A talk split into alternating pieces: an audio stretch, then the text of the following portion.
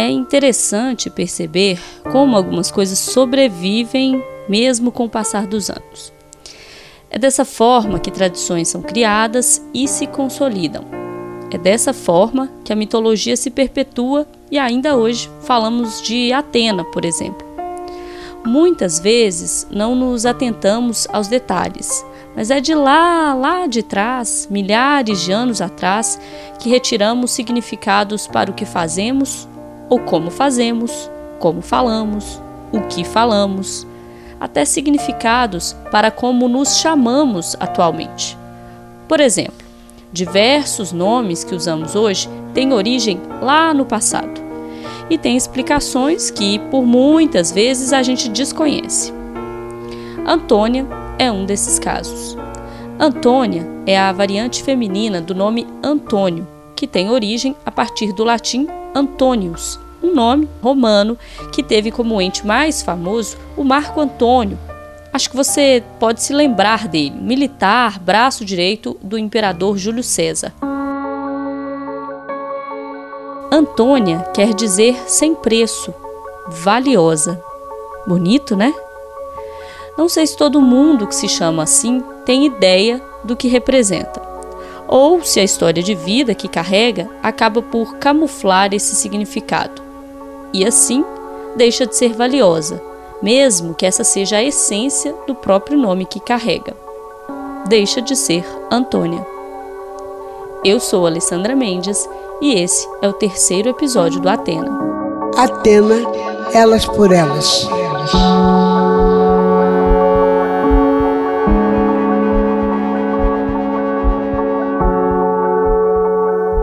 Entre tantas palavras que poderia usar para descrever a si mesma, valiosa nunca foi a mais presente no seu vocabulário.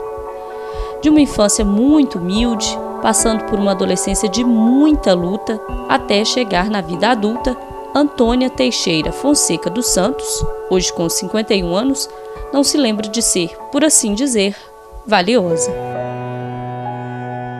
É que minha mãe teve 16 filhos, né? Mas só seis que ficaram vivos, que é, o marido dela, ele era um bebia, né? E assim, era, era aquele homem possessivo também. Não era seu pai? Não era meu pai. Eu sou do segundo casamento. E, é, e a gente morou de aluguel, então era seis filhos, no barracão de três cômodos. E era muito difícil, mas nós éramos uma família muito feliz, sabe? Assim, amor, nós éramos muito unidos.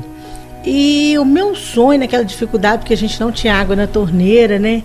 Então hoje eu, eu fico encantada de ver o chuveiro, água na torneira, porque lá não tinha água no rio. A gente tinha que lavar roupa e, e lavar louça no rio. Então, assim, o meu sonho era ser professora. E eu tirava as melhores notas, né? Não tinha uniforme, não tinha um sapato, fui ter um, um tênis com, com, na, no quinto ano, com 10 anos, sabe?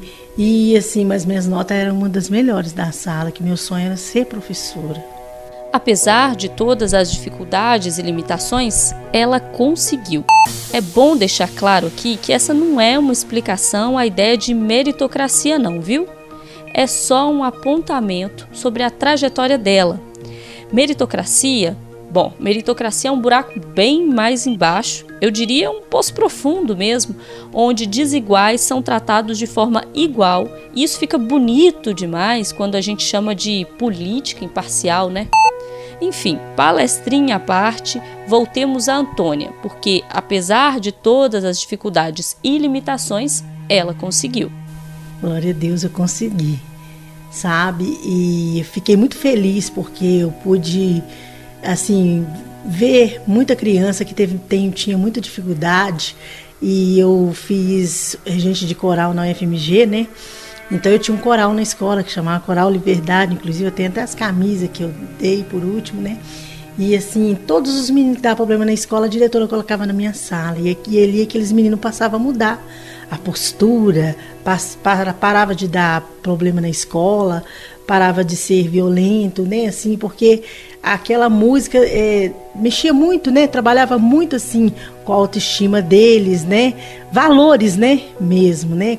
Era criança que não tinha pai, não tinha mãe, né? Morava em aglomerado, sabe? Uhum. Então, assim, eles gostavam muito de mim. Todo ano as, as mães pediam para ser da minha sala de novo, por causa que eu era uma falava que eu era uma segunda mãe para eles, eu era muito amorosa.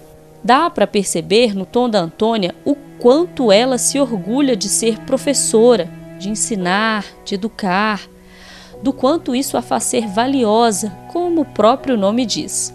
Mas o sonho, o sonho foi interrompido por um relacionamento que tirou dela muito mais do que o trabalho, para o qual ela não consegue mais voltar. Não consigo, porque eu é, fui casada, se divorciei e fui, tive meu segundo casamento, né? O meu segundo casamento, ele era muito violento, muito violento, né? No princípio, né? Começou a me prender de, de, de sair, de atender telefone, de é, meus parentes virem na minha casa, de eu ir na casa dos meus parentes. Esse relato é da Antônia, mas poderia ser da Cecília. Lembra? Foi assim com ela também. Posse, proibição, isolamento. Antes de entrar nesse ciclo violento, que sabemos onde vai dar, vamos voltar um pouco e entender como Antônia conheceu o homem que veio a ser o seu segundo marido. É, eu, é, tinha dois filhos, né, do meu primeiro casamento, né, e ele, eu conheci ele, ele morava perto da minha casa, né, e aí um dia ele soltando papagaio, meu menino gostou do papagaio, ele veio e trouxe um papagaio, deu meu filho e tudo, e assim, aos poucos foi quando nós estávamos conversando, né, e um muro caiu e aí ele veio falar comigo para poder, se a gente podia estar tá ajudando para poder construir o muro que tinha, a chuva tinha derrubado. E aí nisso nós começamos a conversar. E nós conversamos e depois nós saímos, né? E aí nós passou a ter um relacionamento. Aí nós passamos a morar junto e com, com, com 10 anos que a gente morava junto, a gente casou.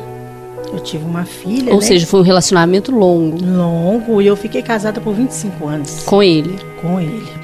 E, ao longo desse período, os sinais iniciais de posse foram crescendo e ganhando novas nuances. Foi demonstrando assim. É, me, me, me não, não, deixava.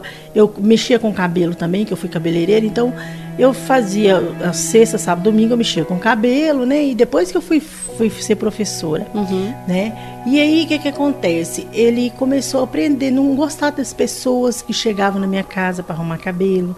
Ele começava a falar alto, ele começava a bater as vasilhas e assim chegava nervoso, assim agitado, né? Sem a gente falar nada, nada, não, qualquer uma coisinha, motivo fútil assim, ele começava a ser, a gente via que estava num tom alterado.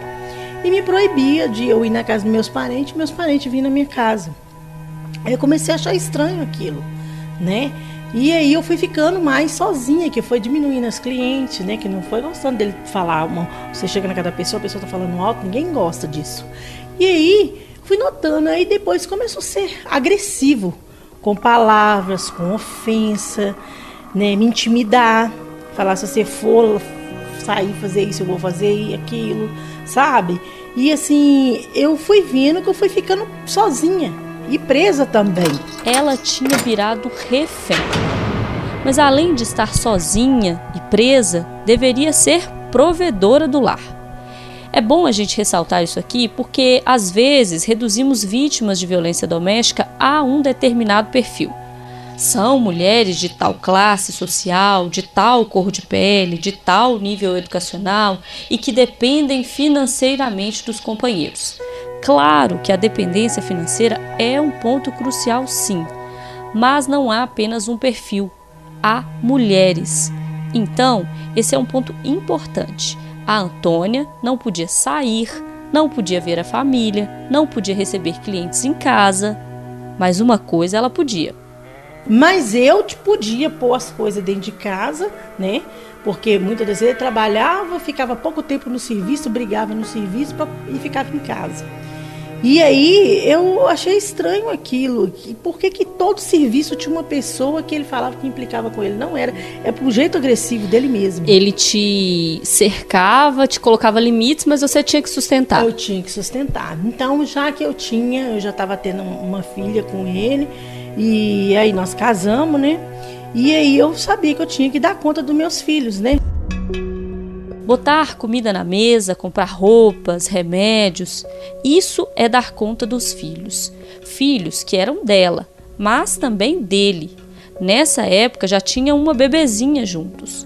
Enquanto ela se virava para conseguir sustentar a casa, ele ficava cada vez mais agressivo. E muitas das vezes chegou um ponto de ser tão agressivo que ele pegava facão, muitas das vezes ele é, ia lá, a gente estava tomando banho, ele desligava a luz para a gente ficar no escuro e para intimidar mesmo. Aí eu saía e fui para casa, ia para casa da minha mãe, passava um tempo lá, ele ia lá, sabe, ameaçava, falava que eu tinha que voltar, que se eu não voltasse ele ia fazer isso e aquilo. E depois falava que ele, que ele ia ficar bonzinho, sabe? Pedia desculpa? Pedia desculpa, dava que era bom, que, que não ia ser daquele jeito mais, que eu perdoasse ele. Aí eu pensava nos meus filhos, que meus filhos estavam na casa da minha mãe, minha mãe morava de aluguel, tinha que dormir no chão. E eu, aqui eu tinha onde dormir, tinha casa e tudo, no que eu ajudei a construir a casa. Sabe? Eu pegava meu dinheiro e punha todo aqui para construir, uhum. né? Então eu achava, eu achava injusto meus filhos dormir no chão, sendo que eu tinha o meu suor aqui, né? E aí eu voltava. Cheguei aí três vezes. Na última vez ela me ameaçou de pôr fogo na casa da minha mãe. Falou que se eu não voltasse, ele ia pôr fogo no, na minha mãe, nos meus pais, que já estavam de idade. Aí minha mãe, né, como ela. Coisa, ela falou, falou assim comigo: ah, minha filha, é melhor você ir do que acontecer isso com nós. Aí eu voltei. Eu voltei, só que foi ficando pior. Isso aqui que a Antônia conta é contexto. Contexto é o que falta para muita gente que costuma apontar o dedo e julgar uma mulher que passa por um episódio de violência e volta para casa. Julgar sem conhecer o contexto é infinitamente mais fácil do que ajudar a mudar esse contexto. Mas a gente vai voltar a falar disso um pouco mais adiante. A Antônia, aqui nesse ponto, estava trabalhando em uma escola e fazendo outros bicos para sustentar a casa, que dividia com o marido, que não trabalhava e agia como se fosse o dono dela. Tão dono que queria mandar não apenas nela, como nos filhos dela, do primeiro casamento. E aí ele foi, meus filhos foi crescendo, adolescente, todo dia era uma briga, era uma briga com minha filha, era uma briga com meu filho. E eu chegava da escola, é, quando eu chegava da escola, assim que eu chegava da escola, ele podia estar deitado, ele começava a gritar, quebrar as coisas. Aí eu falei assim, mas por quê? Eu chegando cansada, sabe? Tinha trabalhado já Tinha o dia trabalhado o dia todo, era uma coisa assim fora do normal. Que sabe? sentimento, Antônia, que você, que você se lembra, assim, que você tinha nessa época? Era medo? Era, era o quê? Era medo e eu tinha que ficar atenta todo o tempo. Eu tinha que ficar ligada todo o tempo. Eu não tinha podia ter aquele sono tranquilo. Mas é, como é que era dormir com ele? Era horrível, porque assim, eu dormia e assim, eu acordava assim, ele batendo as coisas, quebrando as coisas, do nada, do nada. Sem ter feito nada, sem ninguém ter feito nada. Dava, aí meus meninos foram ficando adolescente e teve uma vez que ele brigou tanto que ele pegou facão, a minha filha teve que pular a janela para chamar a polícia e nós tivemos que ficar uma semana dentro do quarto uma semana preso dentro do quarto, porque ele falou que ele ia cortar nós tudo no facão. É, não foi força de expressão. Ela ficou uma semana, uma semana presa no quarto com os filhos, com medo aí, que ele cumprisse a promessa. Filhos, e como mãe, eu olhava para os meus filhos e naquela época ainda não tinha, não tinha nem a Lei Maria da Penha ainda, não tinha nem celular, né? A maioria só, só telefone fixo. Uhum. E aí eu olhava para meus filhos assim e eu via que a noite era muito do, era uma dor, um sentimento horrível. Assim, impotência. Eu, hã? De impotência.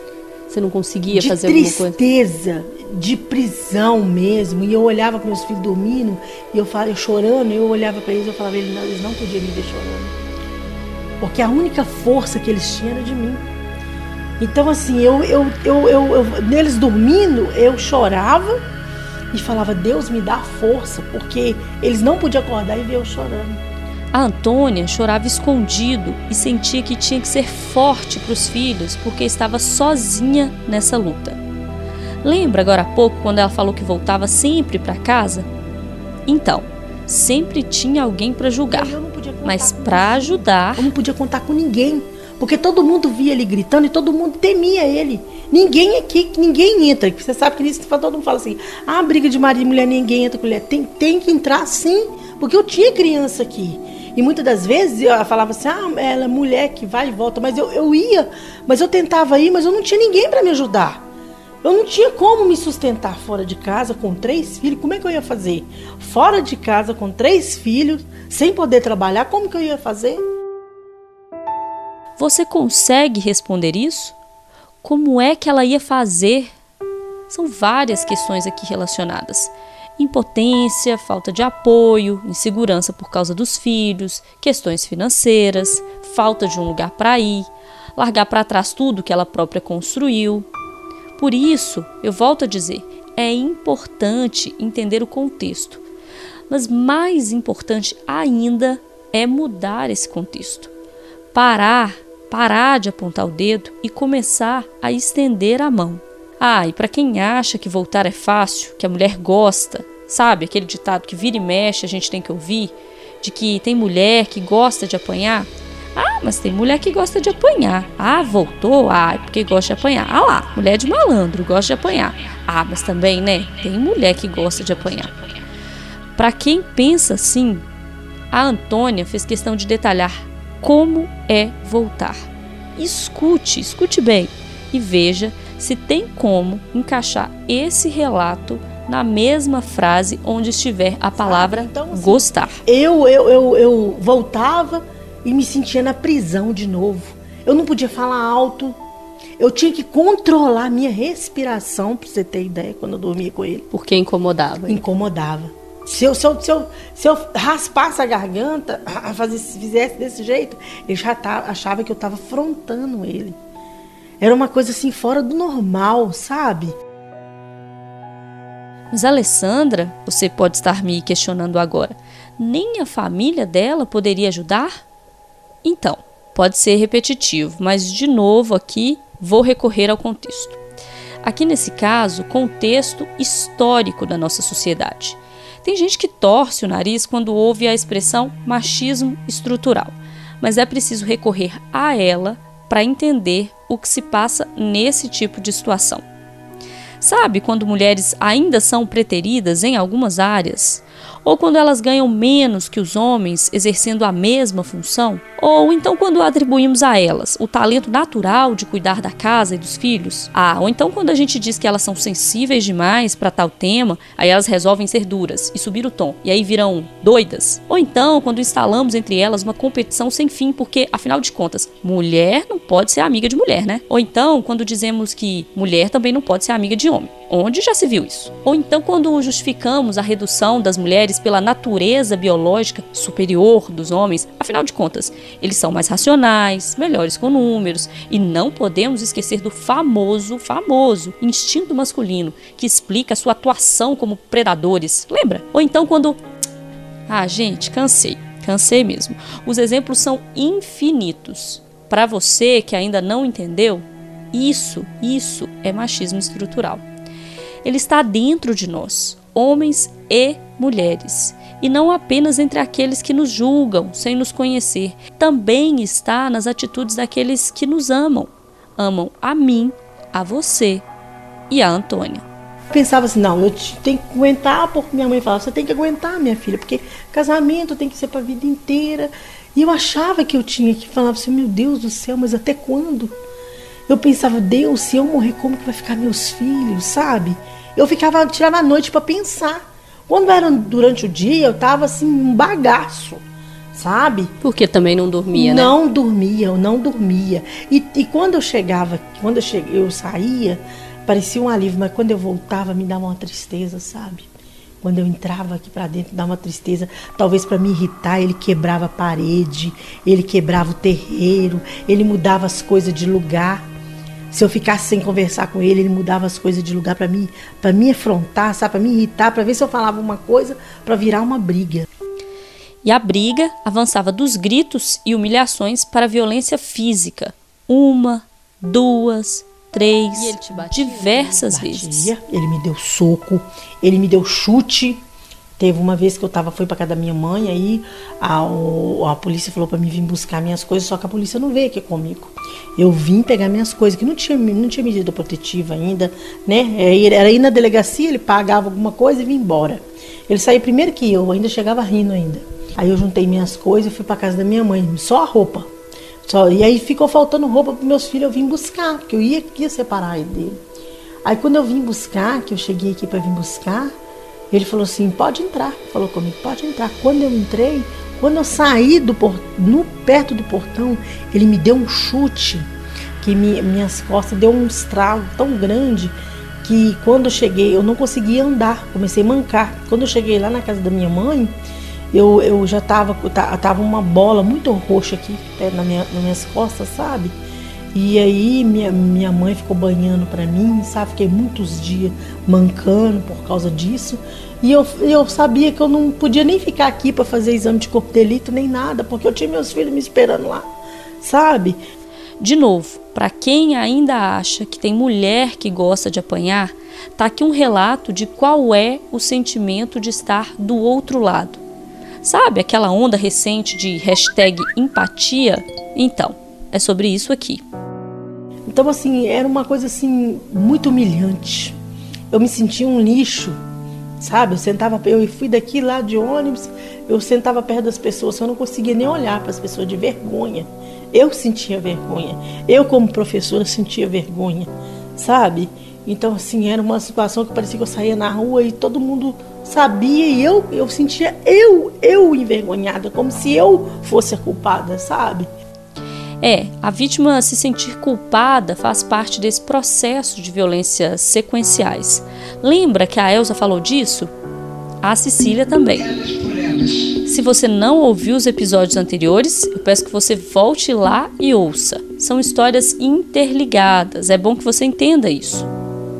Bom, a Elsa e a Cecília falaram dessa culpa da vítima e agora a Antônia mas ela também reagiu a mais essa violação e pediu socorro. Ou chamou ah, várias vezes. Aqui eu tenho 30, 33 boletins de ocorrência. 33? 33, 33, 33 boletins de ocorrência. De um período de quanto tempo, assim?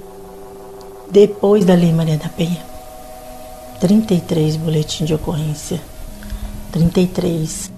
A Antônia repete o número diversas vezes nem ela parece acreditar hoje no que passou naquela época.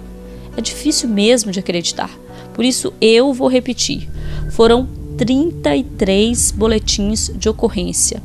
33. Isso é mais do que um por ano em 25 anos de relacionamento, o que já seria trágico. Mas foi um período bem, bem mais curto desde a criação da Lei Maria da Penha em 2006 até a separação em 2013. Em oito anos, 33 boletins de ocorrência. 33. E quando é que vocês se separaram? Olha, a minha gota d'água foi quando eu, todo final de semana ele aprontava, que ele já estava brigando com meu filho. E teve uma briga que meu filho já trabalhava na Cruz Vermelha, né? E meu filho foi sentar para assistir televisão, chegou, foi, fiz café, meu filho chegou, se sentou para assistir televisão, ele foi lá e desligou a televisão na frente do meu filho. Aí meu filho foi perguntar, ele avançou no meu filho. Aí meu filho, por que, que você foi fazer isso? Aí ele pegou e avançou no meu filho. Aí ele falou assim, é, vou pegar o facão para você. Foi lá e pegou o facão pro meu filho. Na hora que pegou o facão pro meu filho, eu larguei o que eu estava fazendo na cozinha, eu entrei na frente. No eu entrar na frente, eu levei ele até lá na rua e pedi a minha outra filha para segurar meu filho. E aí foi quando chegou lá na rua, todo mundo vendo, sabe? Já era seis e pouco, às sete. Todo mundo vendo, ninguém fez nada. E ali eu estava de vestido e com sutiã. Ele chegou a, a bater o facão assim em mim, sabe? Eu tentando tomar, sabe? Ele arrebentou meu vestido e meu sutiã dos dois lados.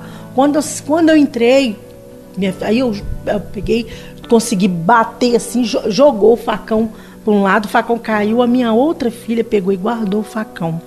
Mas quando eu voltei para dentro, eu estava sem sutiã. Sabe? E aí eu falei, meu Deus do céu, eu não sabia nem o tanto de força que Deus me deu. Acho que é na hora do desespero, da gente ver que o filho da gente pode acontecer alguma coisa, né?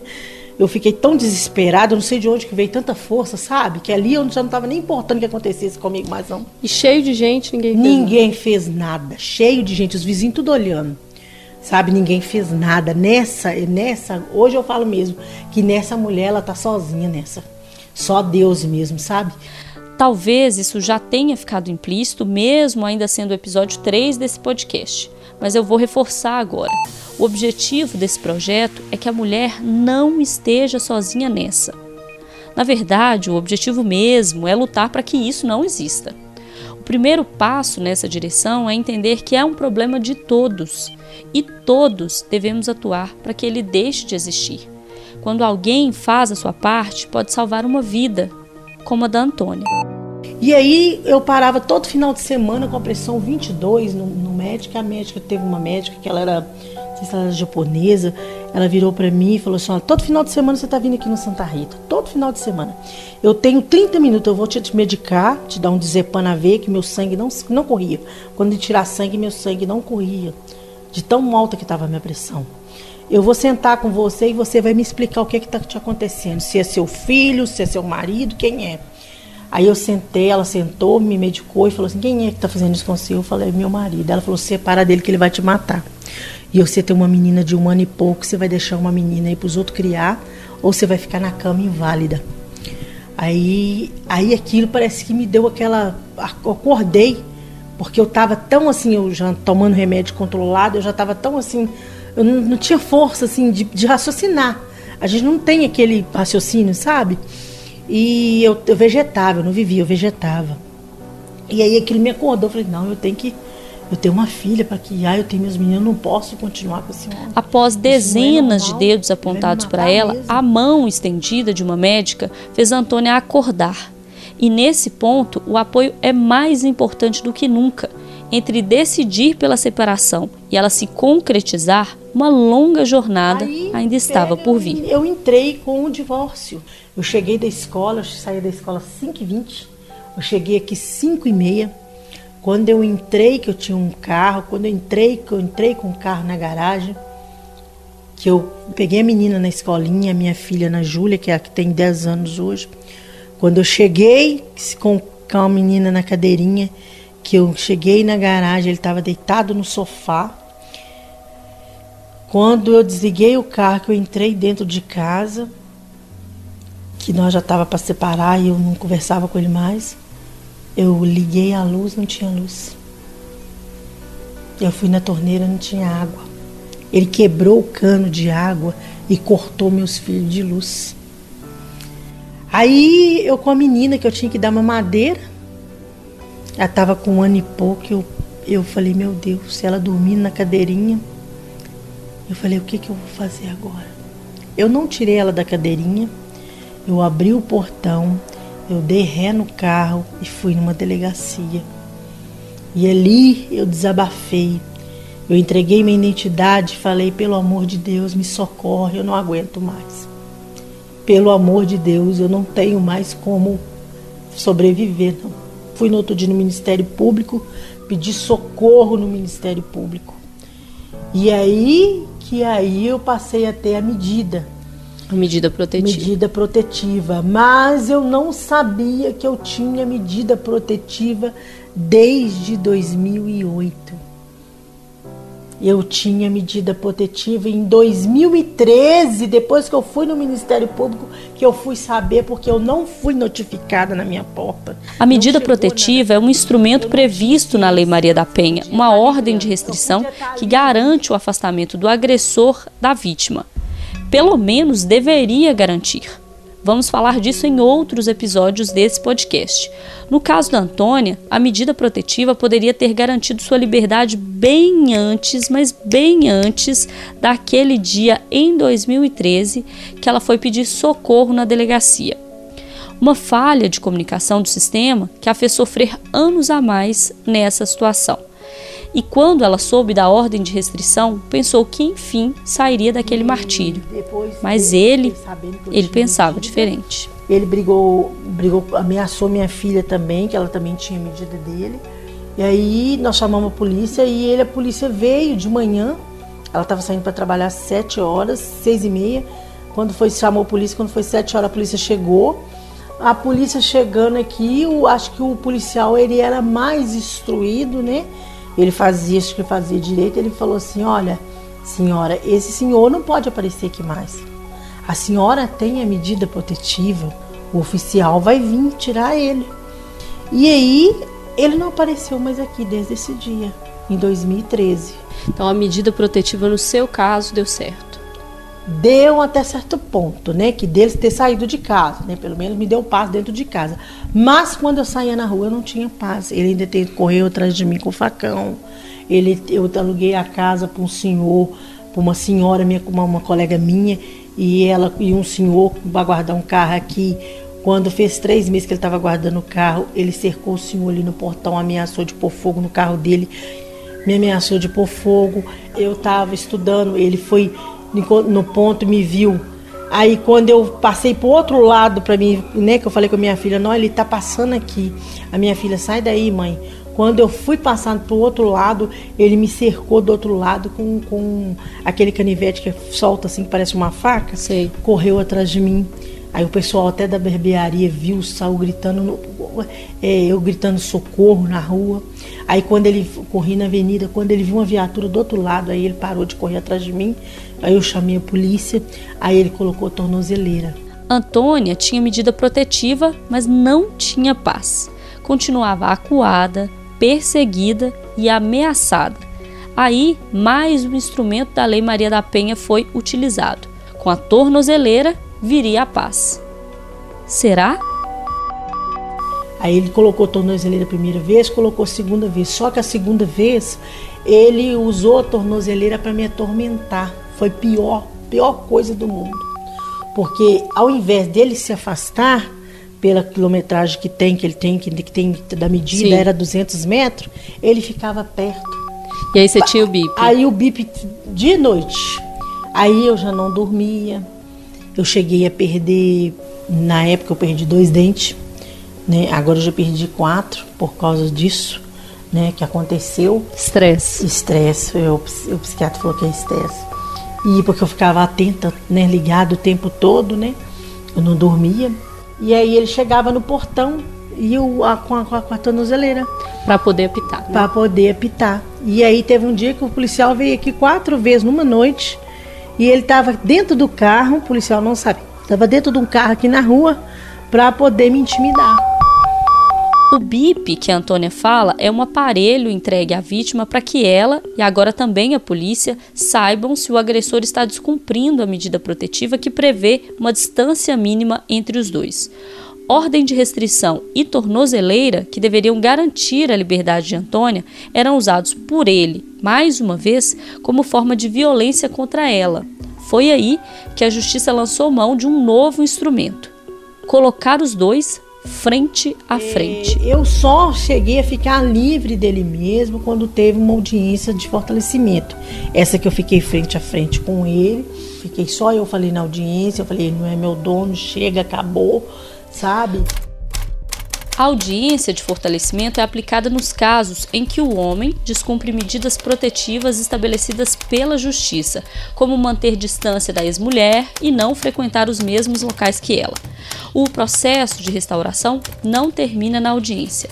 Depois do primeiro passo, o agressor é obrigado a frequentar oito sessões de reflexão em grupo do projeto Dialogar da Polícia Civil, que oferece também assistência psicológica e tratamento para drogas e álcool.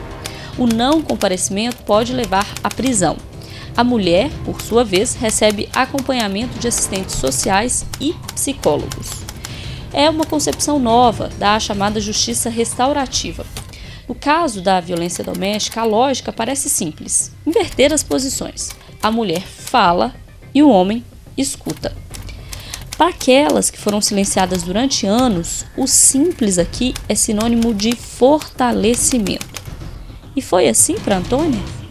Foi, foi porque até então eu nunca tinha falado. Não te deu medo, Antônia? Eu não é medo, dá uma dor, uma angústia sabe? Assim, uma angústia, uma tristeza. Quando te falaram assim, olha, você vai poder ficar frente a frente com ele falar tudo que você quiser que, que No primeiro momento eu não queria, não. Mas aí depois eu falei assim, não, eu tenho que, que, que falar algo, porque tava meu, uma dor. Eu não, eu não conseguia assim respirar fundo. Fazer isso aqui, ó, respirar. E nem via. É uma coisa incrível. Eu não via o sol. Você já deu uma olhada no céu hoje? Consegue ver o sol? Aposto que, mesmo que você não consiga olhar para ele agora, consegue imaginar essa sensação. Feche os olhos e pensa nisso. Para alguns é luz, para outros calor, a quem falha ainda em força da natureza. O que o sol significa para você? Muita coisa, né? E como seria então viver sem ele? Um mês, um ano, dez anos, 25 anos. Já pensou como seria isso? Eu não sei para você, mas para mim é bem difícil de imaginar esse cenário. Não, não é que o sol vai deixar de existir e vamos viver mergulhados na escuridão. Na verdade é isso também, tá? O sol vai continuar lá, nascendo e se pondo todos os dias como sempre fez ao longo de toda a eternidade. É você que não vê, é você que não sente. Como se minha, minha vida tivesse preto e branco. É uma coisa es- estranha. Você não vê cor. Você não tem vontade. Eu não tinha vontade de maquiar. Eu não tinha vontade de arrumar meu cabelo. Eu não tinha vontade de trocar roupa. Você se via como mulher? Não. Não.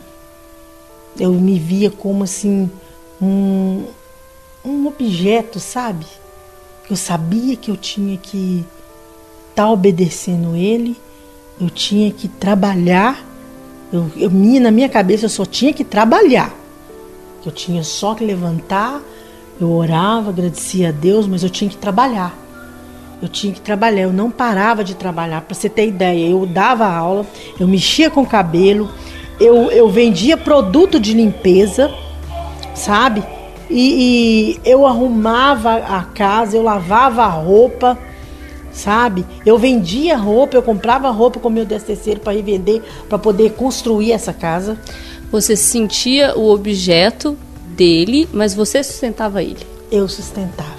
Eu sustentava. Ele sabia que se ele ficasse deitado o dia inteiro, eu mantinha a casa. Eu comprava. Ele falava assim: ó, o gás acabou. Aí eu que tinha que me virar. Foram anos de uma vida sem cor, sem vontade, sem escolha, sem sol. Mas apesar de ter sido tratada como tal durante muito tempo, a Antônia agora tinha consciência de que não era objeto e precisava botar isso para fora.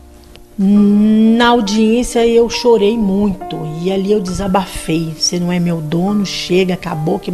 Aí quando a minha filha ia ver ele, depois que a gente separou, que a minha filha ia ver ele, ele falava assim: Eu vou matar sua mãe. Eu vou fazer isso, isso e isso.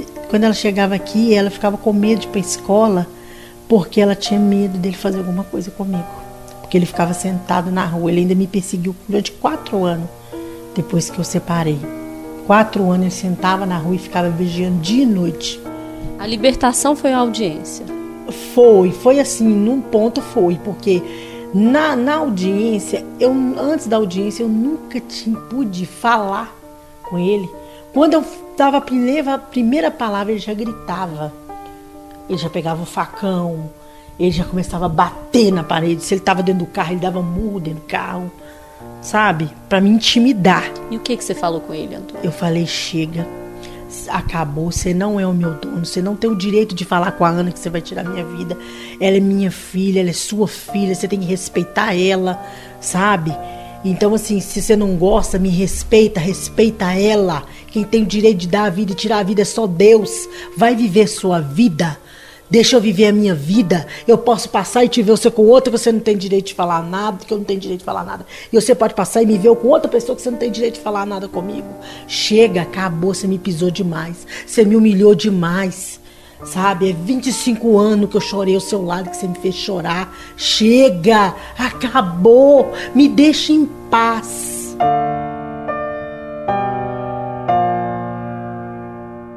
Foram anos de violência engasgados na garganta. E a libertação, ela veio nessa enxurrada de palavras que nunca foram ditas. Mesmo quatro anos depois da separação, as palavras ainda estavam assim, assim sufocadas, sabe? Pelo sentimento de culpa, de impotência, de solidão. E diante da mulher que ele nunca enxergou e nunca respeitou, ele teve que se calar.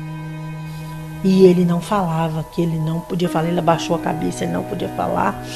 E eu fui falando, eu fui falando, parecia assim que estava tirando uma coisa dentro do meu peito, eu senti uma dor, sabe? Parece que estava saindo uma coisa dentro do meu peito, sabe? Aí depois desse dia que ele saiu, deu o prazo de eu chegar na minha casa para ele sair, sabe? E ele com tornozeleira, ele estava com tornozeleira, tanto que nesse dia que ele com a tornozeleira, que ele, me, ele ficou me atormentando aqui no portão, ele pegou mais quatro meses de tornozeleira. Mesmo depois da separação, com medida judicial e tornozeleira, ele ainda procurava intimidar a Antônia. Perseguia, aparecia na rua, mandava ameaças pela filha que eles tinham juntos. Entre a separação em 2013 e a audiência de fortalecimento em 2017, muita coisa aconteceu. E alguma coisa havia mudado. Aliás, uma coisa muito importante tinha mudado. Ela tinha mudado. Oh, depois dessa audiência, eu, eu passei a respirar fundo, eu não conseguia respirar. Eu passei a, a, a, ver o sol, eu passei a ver a borboleta, eu levava minha filha no açaí, sabe? Aí ele, ele, ele, eu não vi ele mais, sabe? Depois dessa audiência, eu vi que eu podia sair, entendeu? eu vi que eu podia ir em certos lugares, sabe? Mas assim, eu sei que foi também a minha fé. Fé, com certeza, com certeza, fé sim. Mas foi força, perseverança, luta e lei. Sem a Maria da Penha, a história da Antônia poderia ser diferente. A lei, nesse e em milhares de outros casos, muda histórias lei importante, mas que sim ainda tem suas limitações na aplicação. Muitas das vezes, quando eu estava com a tornozeleira, que eu chamei ele, que a polícia sabia que ele estava aqui, ou muitas das vezes ele estava na rua, não podia ser preso porque tinha que ter uma ordem do juiz. Que muitas das vezes ele ficava aqui na rua, ele corria, ele jogou um barracão aqui perto da minha casa. Para te importunar. Para me importunar. E aí ele entrava para dentro do barracão e ninguém podia prender ele, porque não tinha uma ordem judicial. Então, se tinha medida, se ele estava descumprindo, por que, que ele não, por que, que não podia prender ele? Eu acho que na medida já tinha que ser assim. Tem a medida, preso. descumpriu preso, não tinha que esperar um juiz da ordem. Até que o juiz da ordem de prisão, igual aconteceu aí essa semana passou aí, né? E que, que a outra foi morta. Então, assim, eu acho que tem que ter esse. esse é, é, é um risco que a gente corre. É uma vida que está em jogo sabe? Muito... Pois é, quando você falou desse caso da, da moça aqui de BH que foi morta, quando você vê casos como esse, você pensa, poderia ter sido eu? Poderia ter sido eu. Poderia ter sido eu. A outra, que a Antônia diz que poderia ter sido ela, é Tereza Cristina Pérez de Almeida, de 44 anos. Ela e o filho, Gabriel Pérez Mendes de Paula, de 22 anos, foram assassinados a tiros quando voltavam da academia no final de julho de 2019 em Belo Horizonte, uma semana antes da minha conversa com a Antônia. O suspeito do crime é o ex-marido de Tereza, que, adivinha, adivinha, não aceitava o término do relacionamento. Esse caso tem nuances muito importantes, como o histórico de violência dele e as críticas que surgiram à época pela falta de ação do sistema judicial. Com tantos elementos, ele não deveria ter sido preso antes? Bom, eu já vou dar aqui um spoiler para você. Um dos episódios desse podcast é com a juíza desse caso da Teresa. Mas voltemos a Antônia. Vendo mulheres morrendo dessa forma e sabendo que poderia ter sido ela, Antônia sabe da importância do fortalecimento das medidas judiciais para evitar que isso aconteça. Sabe também da necessidade de políticas públicas de suporte às mulheres sobreviventes marcadas pelas consequências dessa violência. Consequências Viva que ela vive na pele. Vivo, tanto na saúde, né? A minha filha que ela tem que fazer terapia, né? Porque que ela viu tudo isso. Viu tudo isso. Ele gritava, ele falava que ia me matar, ela ia para a escola com medo, né? Eu tive que fazer terapia, ela faz tratamento psicológico, acorda assustada, sabe? Eu também eu tomo remédio de pressão, tomo outros remédios, entendeu?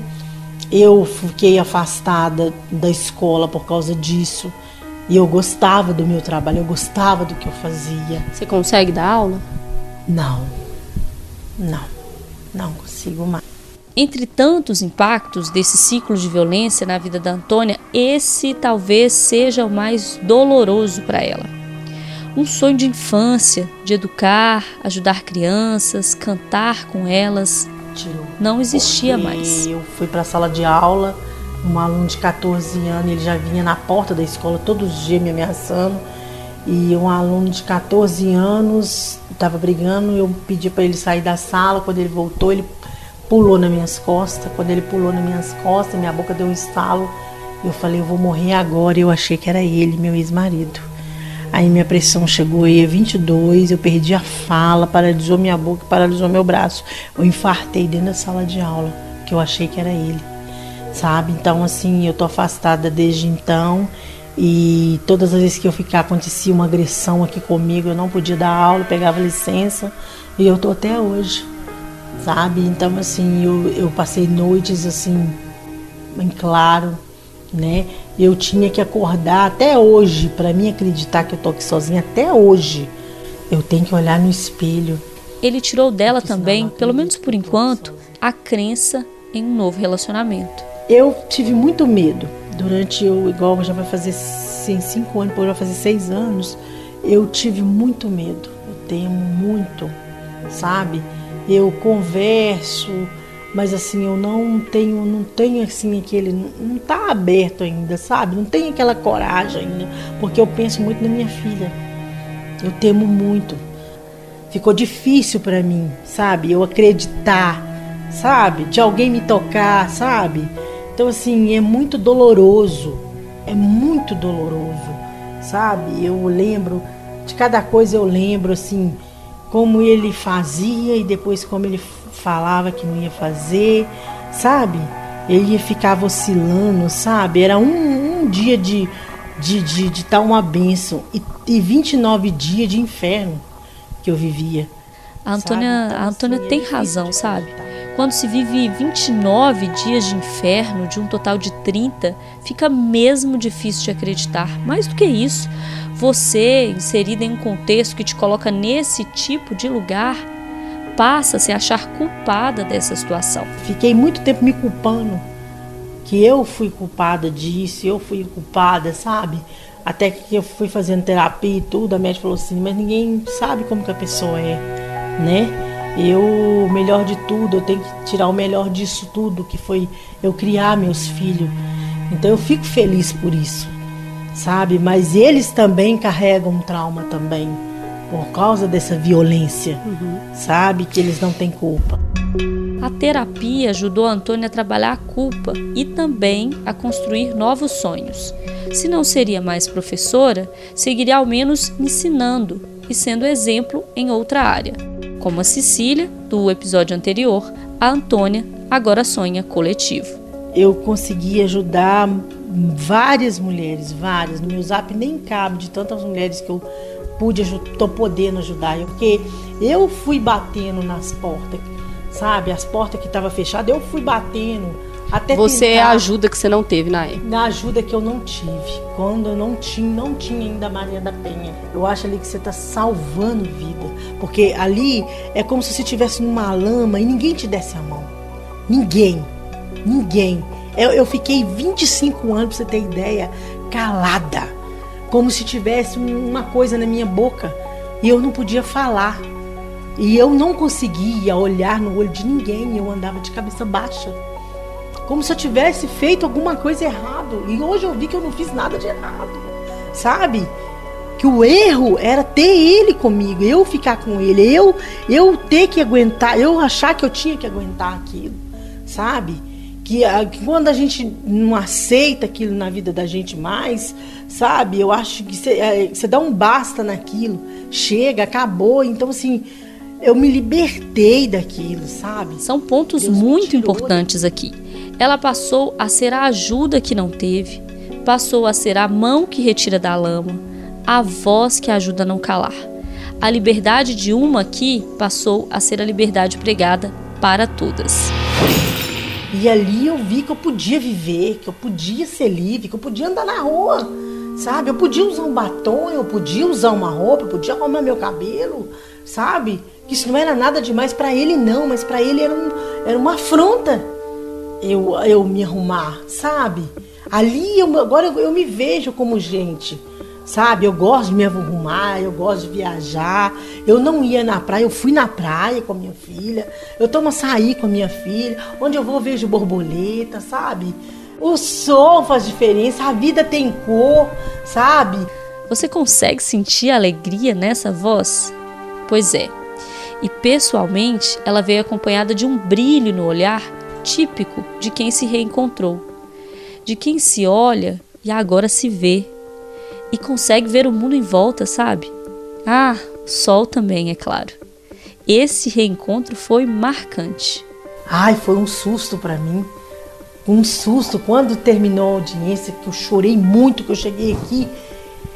E eu chorei demais, eu chorei, chorei, chorei, chorei, chorei, mas quando foi no outro dia, eu respirei fundo assim, e eu já tinha ido até no médico, tirei raio-x, tudo para saber o que, que tinha no meu pulmão. Eu nunca fumei, eu nunca bebi, sabe?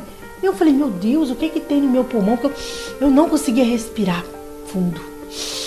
Desse jeito, sabe? Aí quando terminou, no outro dia eu consegui respirar fundo, eu fiquei numa alegria demais. Meu Deus, nossa, fiquei feliz demais. E aí, aí eu saí, no, foi audiência, foi durante a semana, quando foi no sábado, eu falei com a minha filha, vamos tomar açaí. Eu fui tomar açaí.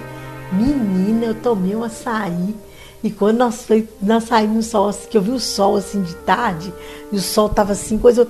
Menina, eu falei, que coisa mais bonita, meu Deus, que coisa linda, sabe? E aí, onde que nós, a gente estava indo, teve um dia que nós fomos fazer uma caminhada, a borboleta, uma borboleta amarela acompanhava nós assim. Eu falei, eu não via borboleta há muitos anos. Eu não via borboleta, pra você ter ideia. Então respira fundo porque acabou, Antônio. Acabou, graças a Deus, glória a Deus, menina. Nem acredito isso. Sabe, hoje eu posso falar assim, hoje eu tô aqui, eu, se eu quiser viajar, eu vou para Guarapari, eu vou. É uma, é, uma, é uma libertação, menina. Um sentimento tão potente que a Antônia não quer vivenciar sozinha. Ela quer plantar para que todas colham. Já imaginou uma plantação de liberdade? eu não posso ir na porta de cada uma mulher para falar, sai dessa, sai dessa, porque eu acho que a mulher ela tem condições, ela não tem onde morar, ela mora num cômodo, ela mora na casa de alguém, mas ela arruma um serviço de faxineira, qualquer serviço é digno, até catar latinha é digno, sabe? Mas assim, que, que viva dignamente, cria o filho dignamente, sabe? Porque é tão bom o filho da gente olhar para a gente e, e, e, ver que a gente não está sendo humilhada, sabe? Ver a força que a mãe tem, sabe? De sair dessa situação. Porque o homem, ele não é dono de ninguém, sabe? Eu acho que é o amor é um respeito entre duas pessoas, não é a posse de uma pessoa, não sabe? Hoje está trocando as coisas. Ele está tá achando que ele é dono, o homem acha que ele é dono. E a mulher acha que isso é amor. Isso não é amor. Um homem que te prende de você conversar com sua família, um homem que te prende de você falar no celular, um homem que te prende de você sair, isso não é amor, sabe? É como se tratasse como se fosse um animal, sabe? Um objeto. Isso não é amor.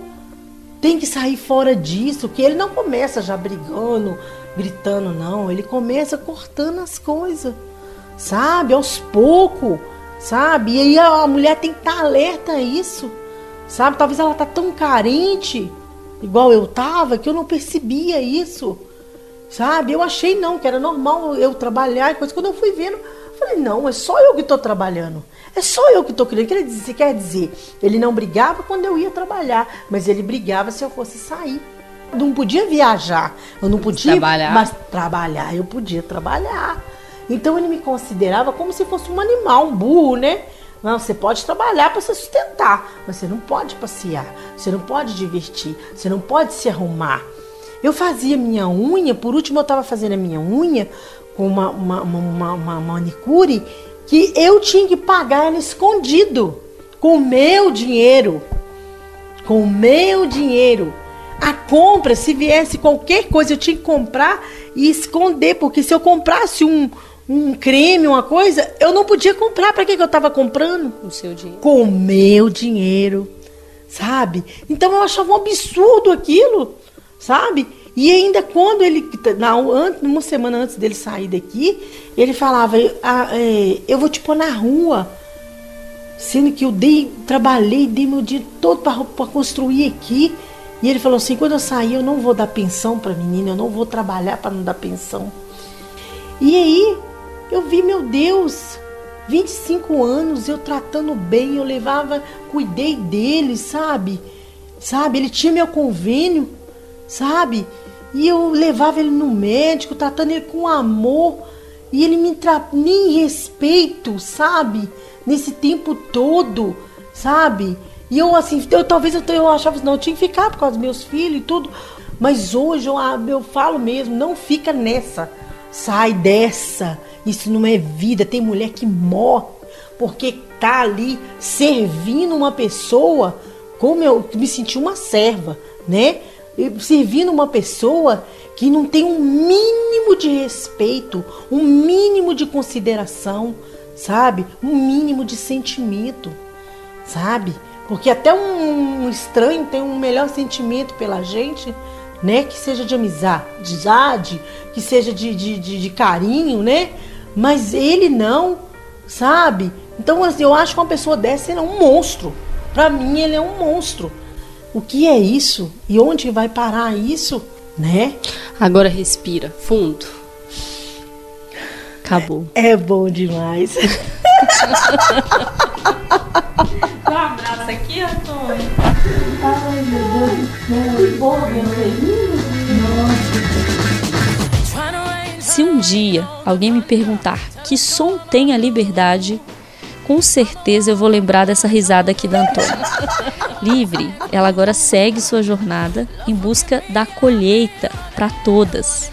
Antônia, que vai ter a trajetória contada em breve em um livro, faz parte de diversos grupos que auxiliam mulheres vítimas de violência doméstica, tanto pelas redes sociais quanto em reuniões presenciais.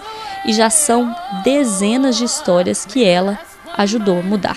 Tem como ser mais valiosa que isso?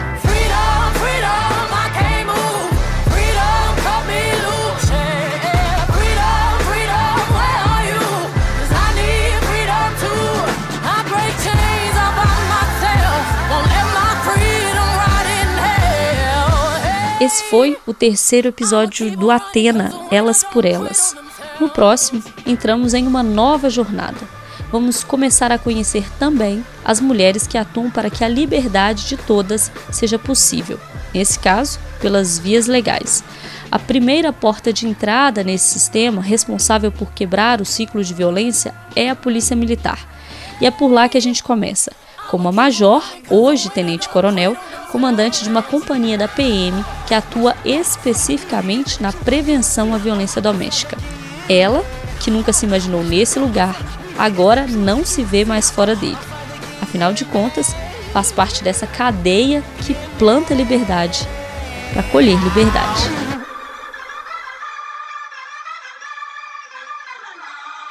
Esse podcast tem produção, reportagem e roteiro feitos por mim, Alessandra Mendes, e integra a Itacast, a plataforma de podcasts da Rádio Tatiaia. A divulgação nas redes é feita pela equipe da rádio, que tem coordenação de Fernanda Rodrigues e direção de jornalismo de Maria Cláudia Santos. A marca e a identidade visual são da Joyce Mendes. As fotos são da Manu Antunes, com maquiagem da Cris Xavier. A vinheta é cantada pela Elza Soares. A mixagem de som e trilha são do Tiago Castro. Juntos, nós também fizemos a finalização do podcast. No site da Itatiaia e também nas nossas redes sociais, você confere fotos e vídeos da Antônia e o material de divulgação do Atena Elas por Elas. Esse episódio cita informações sobre as audiências de fortalecimento, metodologia inédita utilizada na solução de conflitos domésticos desde 2017 e idealizada pelo juiz titular da 14ª Vara Criminal de Belo Horizonte, Dr. Marcelo Gonçalves de Paula. Até o próximo episódio.